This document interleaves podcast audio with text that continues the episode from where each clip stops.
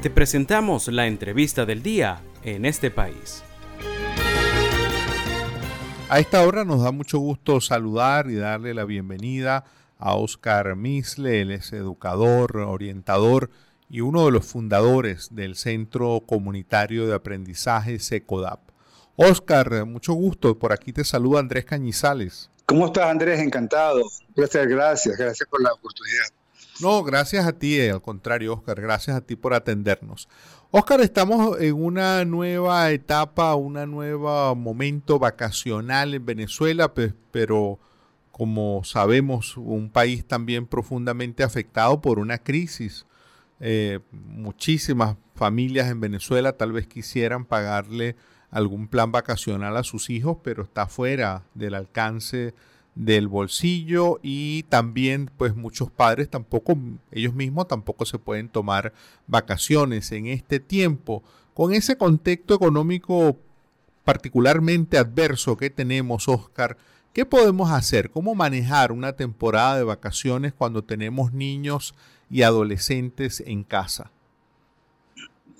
Sí, fíjate, hablar de unas vacaciones en las condiciones que estamos planteando de límites por la, todo el tema económico es desafiante, es desafiante, donde a veces hay que poner a funcionar la creatividad, pero no basta, ¿no? Sin embargo, eh, siempre invitamos a las familias que este tiempo de vacaciones sea un tiempo de mucha comunicación, de encuentro, de realizar actividades en conjunto en la medida de lo posible, ver una película juntos, reflexionar sobre el tema que plantea la película, puede ser una serie, puede ser retomar aquellas actividades que hicimos durante el confinamiento, que tuvimos que estar mucho tiempo juntos y tuvimos que inventar actividades o desempolvar aquellas actividades, aquellos juegos que no usábamos porque consideramos que había otras cosas que hacer para buscar de, alguna manera ocupar el tiempo que es libre, que es mucho tiempo, Andrés, porque acuérdate que esto es desde junio hasta mediados de septiembre que los muchachos van a estar en vacaciones, ¿no?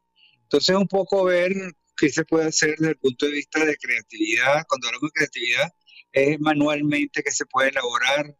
Eh, por ejemplo, eh, se hacen intercambios familiares eh, haciendo algún tipo de, trabajo manual como puede ser portalibro o portalápiz con cartón y materiales reciclables. O sea, buscar la manera de que no sean las pantallas las únicas que se encarguen de ocupar el tiempo de los muchachos por todos los riesgos que sabemos que hay pues, a través de, la, de las redes sociales. Entonces, ver un poco lo que tiene que ver con lo, si va a adoptarse una mascota, no hacerlo porque es vacaciones, va a adoptar una mascota, pero aprovechar el momento si ya se, se tomó familiarmente la decisión de hacerlo.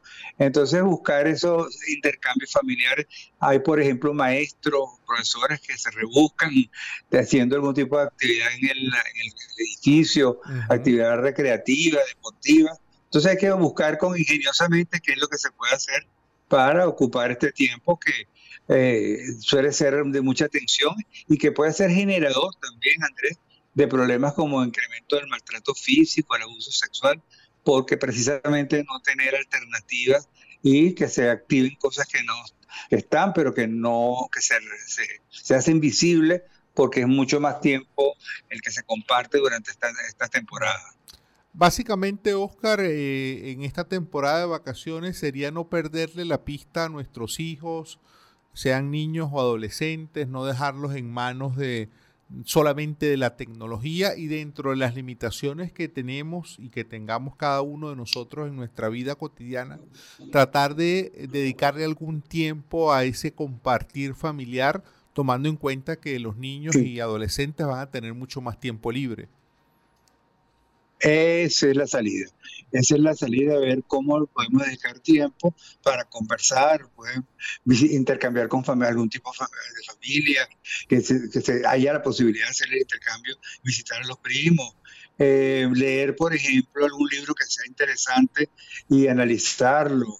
O sea, desarrollar un poco esas actividades que normalmente no se hacen en la escuela, pero que sí permiten este, poner eh, o descubrir inclusive habilidades para algún, eh, tocar algún instrumento, aprender a tocar algún instrumento musical, pero sobre todo lo que tú decías es clave, estar vigilantes, atentos para que no puedan ser víctimas de abusos y sobre todo de maltratos en la casa. Aumenta durante esta época los índices de maltrato infantil, eh, los índices de abuso sexual, porque estás conviviendo 24 horas con personas que están también están mm, afectadas también por todo lo que se está viviendo, inclusive con trastornos, muchos trastornos emocionales, entonces drenan o pagan con los hijos este, lo que no pueden resolver por otras vías. Entonces, estar atento y, ser muy, muy, vigilante de cuáles son las señales que nos están dando los hijos y cuáles son la, la, atención que le estamos brindando a esas señales.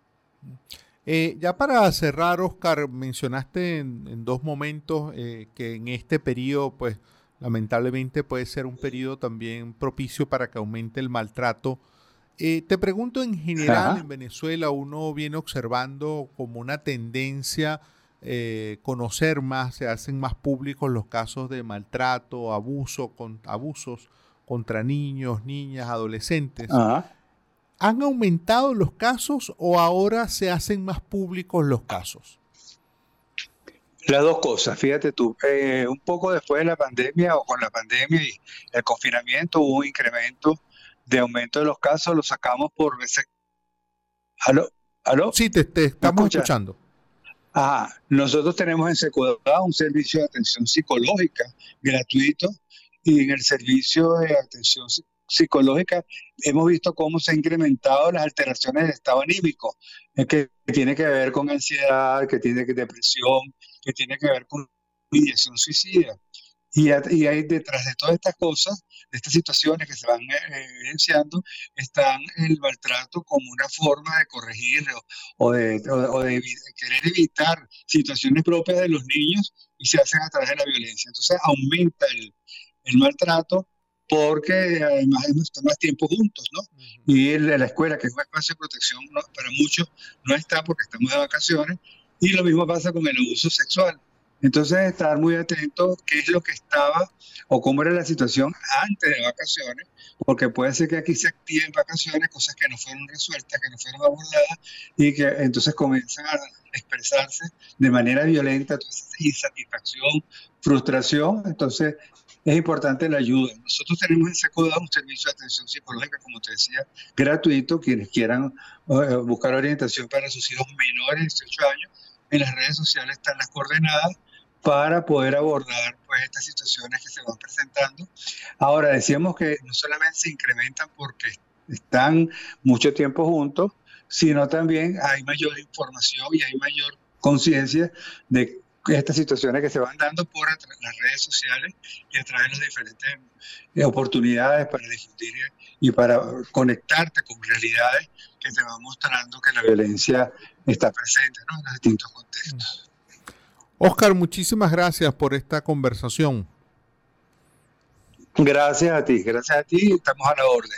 Bien, era Oscar Misle, educador, orientador, uno de los fundadores de una iniciativa social llamada el Centro Comunitario de Aprendizaje, SECODAP, una de esas históricas organizaciones no gubernamentales de Venezuela dedicada a la protección de niños, niñas y adolescentes en el país.